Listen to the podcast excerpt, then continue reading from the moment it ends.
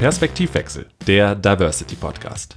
Wir sind dem Thema Vielfalt auf der Spur, öffnen die Schubladen unseres Denkens und Handelns und wagen mit dir den Blick über den Tellerrand.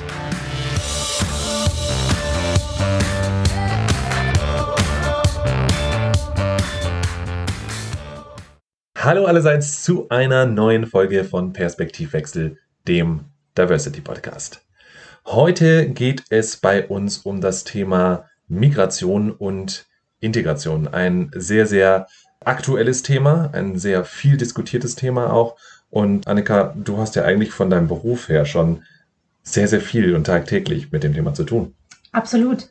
Ich unterstütze in meinem Job internationale Mitarbeiter, die extra für den Job nach Deutschland ziehen. Und da ist es mir natürlich ein Anliegen, dass sie sich auch in Deutschland integrieren, dass sie sich hier wohlfühlen, denn nur dann können sie auch wirklich in Deutschland bleiben, hier ankommen und ihren Job auch gut machen. Und ja, mir persönlich gibt es auch sehr viel der Kontakt mit diesen Menschen. Und ich muss auch sagen, also bei uns ist in den letzten Jahren gerade ganz häufig vorgekommen, dass wir internationale Mitarbeiter einstellen. Also viel mehr als vorher.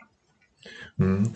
Ich würde gar nicht so unbedingt sagen, dass es ja nur so ein Thema ist, was in den letzten Jahren so präsent ist. Klar, mhm. es ist medial wahnsinnig viel diskutiert, aber äh, anders als oft wahrgenommen ist Deutschland ein klassisches Einwanderungsland. Also Deutsches Reich, Weimarer Republik, Bundesrepublik Deutschland. Es hat immer schon Migranten und Migrantinnen gegeben.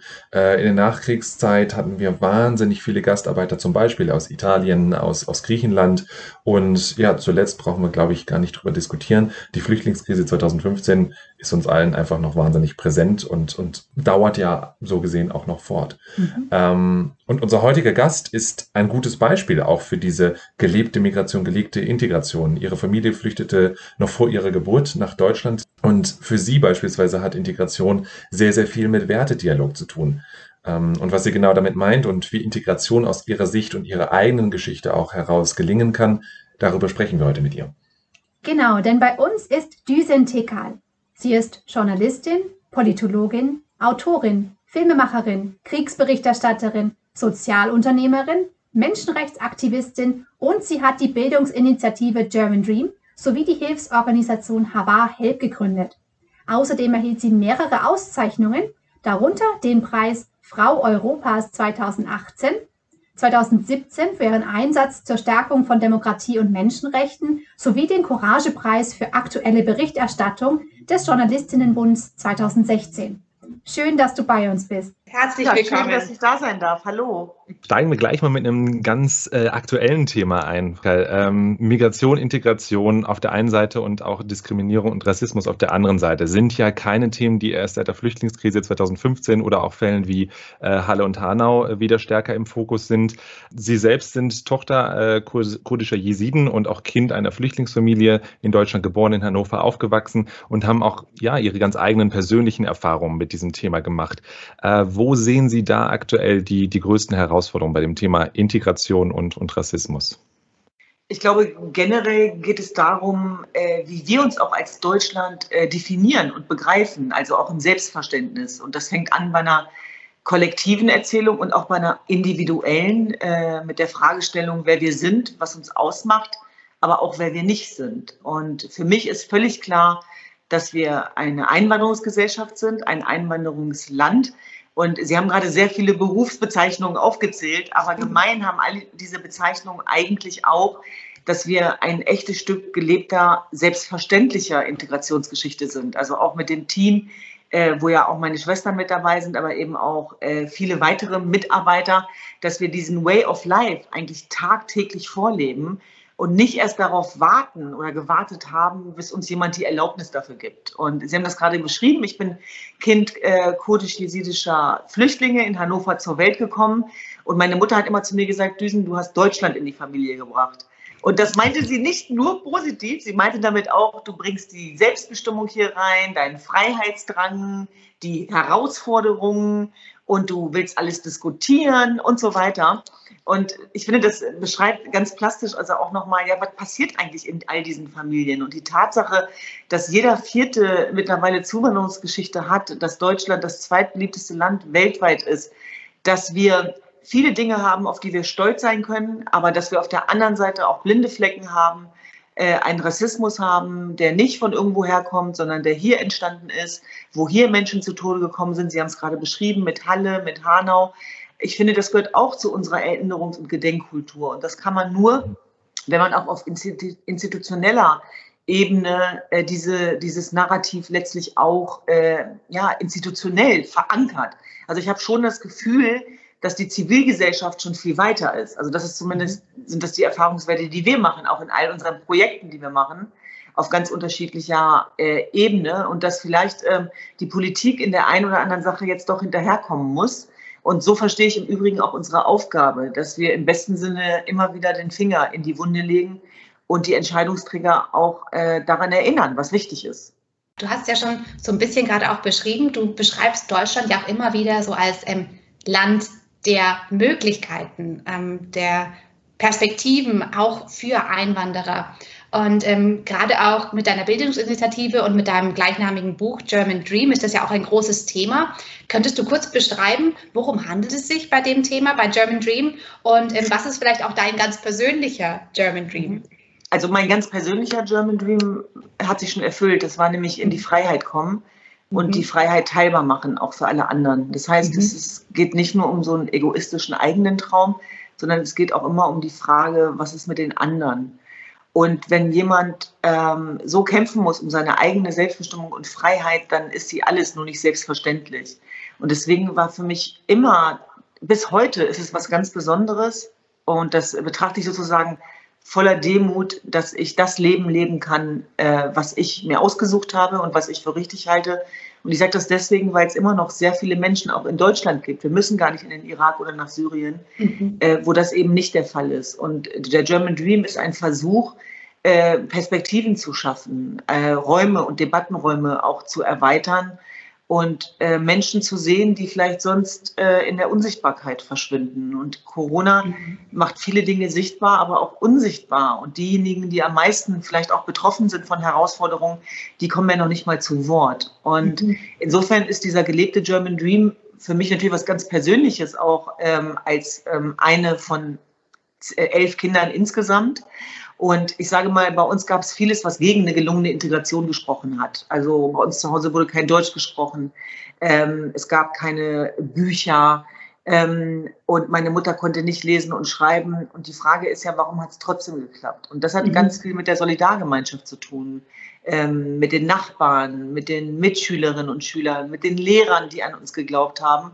Und das erachte ich als sehr wichtige Formel. Also der German Dream ist eben auch der Versuch zu zeigen, was wir gemeinsam haben und was uns verbindet und was unverhandelbar sind. Und das ist aus meiner Sicht die Wertegemeinschaft und unser wunderbares Grundgesetz, was auch sozusagen in der Vielfalt und in der ja, Unterschiedlichkeit auch zugelassen äh, werden kann und soll und trotzdem sozusagen auch ein, ähm, ja, so, so, ein, so ein Regelkompass äh, darlegt. Mhm. Und für mich war wichtig, dass jeder von uns Teil eines German Dreams sein kann. Und da hat jeder seine ganz eigenen, sage ich mal, Herausforderungen, aber auch Dinge, die er erreicht hat. Und im Zuge dessen habe ich dann die Bildungsinitiative gegründet, German Dream, wo wir ganz konkret ähm, Wertebotschafter, sogenannte Wertebotschafter, bundesweit in die Schulen schicken. Wir waren auch schon mehrfach in Bayern, in München.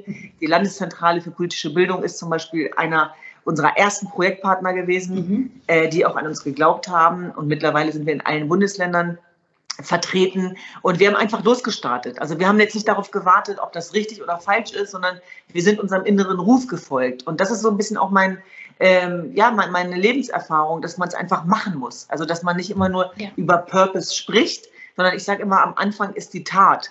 Also dass man im Grunde genommen überlegt, okay, was will ich und äh, wie kann ich meinen Beitrag leisten, auch für diese Gesellschaft. Also das spüre ich schon auch innerlich, dieses Feuer. Ja. Und gar nicht so sehr auf die Bedenkenträger zu hören, sondern loszulegen und zu gucken, wer mitkommt. Und genauso war das bei German Dream auch. Und es sind Zeitzeugen der freiheitlich-demokratischen Grundordnung. Und es ist breit gefächert. Es, sind, äh, es ist von Politikern bis äh, äh, Bundeswehrsoldaten bis Schülerinnen bis Lehrer. Es geht um das Thema Rassismus, Toleranz, Wertegemeinschaft, Diversität. Und das wirklich Besondere für mich ist, und das war von Anfang an auch das Ziel, dass jeder German Dreamer sein kann. Nicht nur die Kinder mit Zuwanderungsgeschichte, sondern selbstverständlich auch, auch Tondeutsche, die ja auch spannende Biografien haben, die sich ja auch was erkämpfen mussten. Und es geht darum, sich positiv zu begegnen. Das heißt, im urbanen Raum findet ja eine Macht der Begegnung auch statt, aber eben keine, nicht immer eine positive. Im ländlichen mhm. Raum kommt natürlich noch die Herausforderung hinzu, dass nicht immer Begegnungen stattfinden. Und da wollen wir letztlich unseren Beitrag leisten. Und da hatten wir schon spannende Wertedialoge, auch gerade im ländlichen Raum in Bayern, wo, wo wirklich Aha-Momente wir durchlaufen haben. Also auch angefangen mit Vorurteilen. Und, und, und dass das sich dann irgendwie auch aufgelöst hat. Und das finde ich äh, sehr, sehr wichtig. Und während ich hier sitze, finden gerade auch wieder äh, ganz unterschiedliche Wertedialoge statt und das ist etwas, was ich, ähm, ja, was mir einfach auch ein sehr positives Gefühl gibt in Zeiten von Populismus, Entmenschlichung, mhm. Rassismus, Menschenfeindlichkeit, Intoleranz. Das ist ja auch alles da. Wir müssen die Welt ja nicht schöner reden, als sie ist. Das weiß ich auch alles. Aber die Frage ist, was tun wir dagegen? Und German Dream ist eine Antwort von vielen. Ich finde den Ansatz sehr schön, also nach, auf, auf einer Wertebasis mhm. zu diskutieren und, und nach Gemeinsamkeiten zu schauen und tatsächlich die Geschichte jedes Einzelnen in den äh, Vordergrund zu rücken. Auf der anderen Seite, ich erzähle jetzt mal so ein bisschen aus, aus meiner Perspektive, ich immer werde natürlich aufgrund meines äußeren Erscheinungsbilds auch immer wieder in Schubladen gepackt. Ich erinnere mich an eine Geschichte, als mein Opa vor vielen Jahren mir 20 Euro in die Hand gab, als ich mir einen Bart habe wachsen lassen und gesagt habe, schneid den bitte ab, denn ich kenne dich, ich kenne die Person dahinter und die Leute dort draußen nicht. Das heißt, aus dieser in die Schublade schieben könnten für dich gewisse Nachteile entstehen. Und das passiert ja immer wieder. Gewisse junge Männer, schwarzes Haar, Bart etc. werden gerne in diese IS-Schublade gesteckt, Frauen mit Kopftüchern immer noch irgendwie komisch angeguckt. Das heißt, kann sowas wie echte Integration überhaupt gelingen oder haftet uns am Ende immer wieder dieses Migranten-Image an? Ich glaube, wir müssen realisieren, dass wir selber auch zu Akteuren werden müssen, wenn wir was verändern wollen, nicht warten dürfen. Und dass es natürlich jetzt auch um eine Verteilung geht, äh, im weitesten Sinne vielleicht auch um Machtdynamiken, äh, wo jetzt Frauen reinstoßen, wo äh, Menschen mit Zuwanderungsgeschichte reinstoßen und wo sich viel verändert. Und Veränderung macht natürlich vielen Menschen Angst, aber sie darf niemals auch Diskriminierung und Rassismus entschuldigen. Und das, was du beschreibst, ist letztlich auch das Schicksal vieler junger männlicher Migranten in Deutschland, die äh, in zwei Welten leben und die sich in einem Dilemma befinden, dass sie zu Hause im Grunde genommen eine, eine Führungsrolle übernehmen sollen, die sie auch oft überfordert und draußen eigentlich, ja, letztlich benachteiligt werden. Das ist erwiesenermaßen, also auch durch OECD-Studien, ob jetzt sozusagen bei der Wohnungsvergabe, bei der Jobvergabe, dass es ein Unterschied ist, ob du Michael oder Ahmed heißt. Und das gerade dann, und das finde ich ganz spannend, wenn die Luft dünner wird, also sprich in gewissen Machtzirkeln. Also wenn man eben nicht nur die Berufe unserer ja, Gastarbeitereltern in Anspruch nehmen will, sondern Politiker sein will, Journalist sein will, äh, dass dann trotzdem immer noch auch äh, diese Vorurteile mitschwingen. Und das ist natürlich etwas, wo wir auch versuchen, ähm, die Menschen mit zu konfrontieren. Also auch diese, dieser Aspekt der Kopftuchfrage, die, die ja eine Gretchenfrage ist, äh, ohne Frage und wo, wo sich ja so Geister dran scheiden, aber wo ich eben sage, es geht ja um, um, um, um Einzelfälle, um individualisierte. Es geht darum, dass wir bestimmte Religionsgruppen nicht als monolithischen Block sozusagen einordnen. Und es geht trotzdem darum, auch zu erkennen, dass sozusagen Rassismen auch über das Autochtondeutsche hinausgehen, selbstverständlich. Also es gibt, mhm. also es gibt sozusagen Religionsverständnisse, es gibt Ideologien, es gibt Extremismus, äh, der weltweit um sich greift, den wir genauso benennen müssen. Ich nenne das die bösen Zwillinge in meinem ersten Buch. Also der religiöse Extremismus auf der einen Seite und der Rassismus und Rechtspopulismus auf der anderen.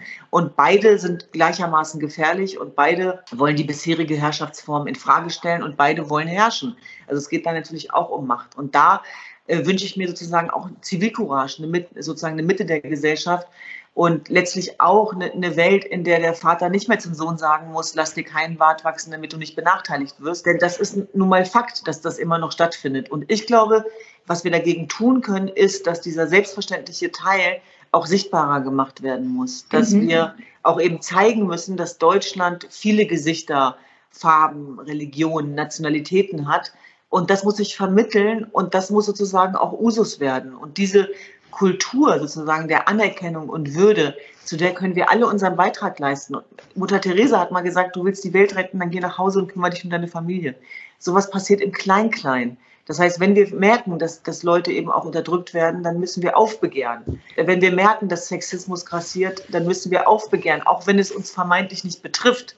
Und ich glaube, dass wir eine mutige Gesellschaft brauchen. Also nicht nur, nicht nur Akteure, Und dass wir verhindern müssen, dass zum Beispiel auch junge Menschen, die dann frustrieren, abdriften. Denn jeder, der abdriftet, ist einer zu viel. Und zwar nicht nur für sich, sondern auch für eine ganze Gesellschaft. Das immunisiert die Gesellschaft nämlich nicht, sondern es gefährdet sie. Absolut. Du hast ja jetzt schon ein paar Dinge angesprochen, nämlich dass man selber auch Akteur werden muss, dass wir als Gesellschaft einfach auch noch an uns arbeiten müssen, dass wir realisieren, wie bunt und vielfältig Deutschland eigentlich ist, damit wirklich Integration gelingen kann. Kannst du für dich noch mal kurz beschreiben, was würdest du denn sehen als eine gelungene Integration? Was ist so das Ziel, worauf man hinarbeiten sollte? Oder also, wenn wir irgendwann kein Integrationsministerium mehr brauchen, wenn wir nicht mehr unterscheiden müssen, weil ich empfinde auch das als eine Form der Spaltung, auch wenn es gut mhm. gemeint ist. Ich habe ja in meinem Buch äh, ein Werteministerium vorgeschlagen. Ja. Wenn wir Zuwanderung nicht als defizitär, sondern als positiv erachten, und das heißt nicht, dass ich im Takatuka-Land lebe, sondern dass wir gleichzeitig, gleichzeitig, was die Intoleranz angeht, da halte ich es eben auch mit Karl Popper, also keine Toleranz der Intoleranz, äh, eine, eine Toleranzgrenze null äh, entwickeln mhm. bei denjenigen, die unsere Werte mit Füßen treten. Und beides, beides könnten wir besser. Ein ganz spannendes Thema, finde ich. Und ich finde auch gerade so eine Wertediskussion ist ja auch ein schwieriges Thema. Also es ist ja nicht so, dass man dann, wie du gesagt hast, hier in Takatuka-Land lebt, sondern mhm. eine Wertediskussion ist ja auch was wirklich tiefgründiges. Und ich glaube, da, da, merkt man dann auch mal, wie emotional belastet so ein Thema auch eigentlich ist, wenn man über die Werte diskutiert, über die eigenen und über die gesellschaftlichen Werte. Und äh, ja, also wäre ich auf jeden Fall sehr viel mehr dafür, dass das mehr in die Gesellschaft auch mitkommt. German Dream impliziert ja auch letztendlich, das hast du ja am Anfang auch gesagt, ähm, Deutschland ist ein Land der Chancen. Ähm, und es wird ja vielfach auch unter diesem, diesem anderen Stichwort German Angst immer wieder in so eine gewisse Ecke gestellt, als, als hätte Deutschland nichts zu bieten. Du hast da andere Erfahrungen gemacht, die Wertebotschafter, die du mit integriert hast, sprechen da auch eine andere Sprache. Wo siehst du die Chancen in Deutschland? Was bietet Deutschland vielleicht auch im internationalen Vergleich? Ich finde, dass wir das gerade insbesondere während Corona merken. Also wir können ja mal rüber gucken in die, in, in die USA. Äh, ne? das, mhm. das Land der unbegrenzten Möglichkeiten und so weiter, das erfährt ja gerade tiefe Risse. Und die Tatsache, dass es da eben kein Gesundheitssystem gibt, das für alle gilt, äh, hat ja mit auch für, für, für die vielen Toten gesorgt. Also von der Pandemie sind wir weltweit gleichermaßen betroffen und trotzdem gibt es unterschiedliche Ergebnisse. Und da vermisse ich sogar eher einen Corona-Patriotismus, wenn ich mal ehrlich sein darf. Mhm. Ich bin dankbar, dass wir nicht von Populisten durch die Krise regiert werden. Und allein die Tatsache, dass wir hier sozusagen auch unter Gesundheitsaspekten auch geschützt sind, dass es da die Möglichkeit gibt, äh, sich behandeln zu lassen. Ich meine, das sind so Selbstverständlichkeiten, die sind überhaupt nicht selbstverständlich an vielen Orten dieser Welt. Und ich bin froh, hier zur Welt gekommen zu sein, auch in Tagen wie diesen. Und letztlich geht es eben auch darum, trotz aller Herausforderungen, ähm, ja, an seinen Träumen weiter zu arbeiten und seine Wege zu durchlaufen. Und dass das Thema Bildung, auch wenn das noch sehr viel Defizite hat, was das Thema Chancengleichheit und Partizipation angeht, trotzdem auch im Vergleich zu anderen Ländern eine Luxusdebatte ist. Und wo ich froh bin, dass jeder die Chance hat, äh, was aus seinem Leben zu machen und was zu werden. Und dass es nicht nur eine Frage des Portemonnaies ist. Also mhm. auch, natürlich. Also das will ich auch nicht schöner reden, als es ist. Daran arbeiten wir ja auch ganz konkret. Aber es gibt nichts, was mich nach wie vor mehr beeindruckt als die Aufsteigergeschichten. Und ich glaube sogar, mhm. dass die Menschen, die nicht mit dem goldenen Löffel im Mund geboren sind, dass die auch äh, eine ne Kraft mitbringen, Skills mitbringen, die andere gar nicht mitbekommen haben. Und wo man sich gegenseitig eben auch was geben kann. Und dass dieser Biss, dieser Hunger, äh, es einmal besser zu haben, dass das ein unheimlich guter identitätsstiftender Faktor sein kann. Und trotzdem finde ich es wichtig, dass sozusagen das Menschsein auch losgelöst von Leistung betrachtet wird. Also ein mhm. guter Mensch zu sein, muss einen immanent hohen Wert haben, höher als jede Leistung. Das hat Corona auch gezeigt. Also auch dieses Thema Mitmenschlichkeit, Humanität, Solidarität, äh, Herzensbildung. Das ist äh, etwas, was ich nicht an, nur an Gymnasien feststelle. Das merke ich ganz viel an den Mittelschulen zum Beispiel. Mhm. Ja? Und, und das ist sozusagen eine Kraft, die wir viel mehr in den Mittelpunkt rücken sollten, ähm, die, die sozusagen auch einen Wert des Menschen natürlich mit ausmacht. Ähm, du bist nicht nur für viele Migrantinnen ein Vorbild, sondern ähm, ganz besonders natürlich auch für viele Frauen an sich. Ähm, hast du noch ein persönliches Vorbild? Wer gibt dir denn so Kraft, Halt und Inspiration in deinem Leben? Also ich hatte eine ganz tolle Oma, die ist 107 Jahre alt geworden, hatte knallrote Haare, war tätowiert, hat geraucht, getrunken. Hat an der türkisch-syrischen Grenze lange gelebt, also die längste Zeit ihres Lebens, hatte, ist mit einer Waffe durchs Dorf gelaufen, die hat sie nicht angewandt, aber das war sozusagen so ein Druckmittel, hat sich nie was gefallen lassen obwohl alle immer gesagt haben, hast du keine Angst? Und sie hat gesagt, nö. Und ich muss ganz ehrlich sagen, dass ich, wenn ich Momente habe, wo ich keine Powerfrau bin, die habe ich natürlich, und wo ich schwache Momente habe oder Überforderung erfahre, dann, dann denke ich an meine Oma, das ist mein Ankerzentrum. Und ich glaube, jeder Schön. kann sich so ein Ankerzentrum suchen. Mhm. Also ob jetzt im eigenen Umfeld oder ob das eine Figur, eine historische Figur ist, man kann mhm. sich da so reindenken. Ich mache das sowieso ganz oft, wenn mir was zu viel wird, dass ich versuche, mich in größere Prozesse reinzudenken. Ähm, und dann merke ich, dass das Problem kleiner wird. Das ist vielleicht nochmal so ein Tipp. Super, vielen, vielen Dank. Vielen, vielen Dank. Sehr gerne. Ganz meinerseits. Alles Gute und liebe Grüße nach München. Das war wieder Perspektivwechsel, der Diversity Podcast. Wir sagen vielen Dank fürs Zuhören, hoffen du konntest neue Perspektiven gewinnen und freuen uns, wenn du auch bei der nächsten Folge wieder einschaltest.